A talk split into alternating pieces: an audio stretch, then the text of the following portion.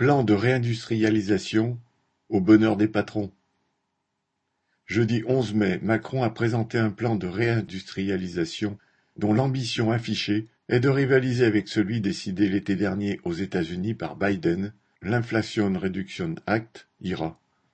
Il s'agit en fait d'un plan de subvention massive en faveur du patronat, principalement celui des grandes entreprises.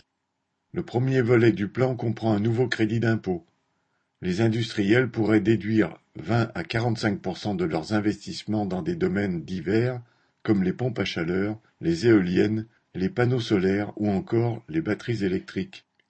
Cette mesure pourrait se cumuler avec le crédit impôt recherche qui a déjà rapporté 6,84 milliards d'euros en 2020 aux patrons. Cette annonce tombe opportunément puisque plusieurs usines de batteries sont en projet. Ainsi, à Dunkerque, où Macron s'est rendu vendredi 12 mai, l'entreprise taïwanaise Prologium a annoncé la construction d'une usine en comptant sur l'aide financière de l'État qui se monterait à 1,5 milliard d'euros. Le second volet du plan porte sur des subventions plus ciblées à l'achat d'une voiture électrique.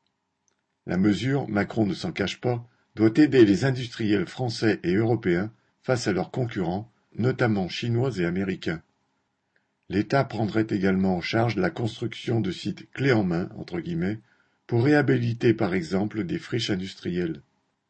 Les patrons pourraient ainsi obtenir des installations entièrement payées par l'État, c'est-à-dire par les impôts des travailleurs. Lors du sommet Chose France, Macron recevait à Versailles plus de 200 grands patrons de tout pays. Il entendait à cette occasion faire la promotion de son action, annonçant 28 projets et 13 milliards d'euros d'investissement. Il est beaucoup plus discret sur le montant des aides et avantages variés accordés à ces patrons richissimes. Quant à l'écologie, Macron ne s'en sert que lorsqu'elle peut justifier un plan massif d'aide aux patrons, une arme dans leur guerre économique contre les patrons étrangers. Camille Paglieri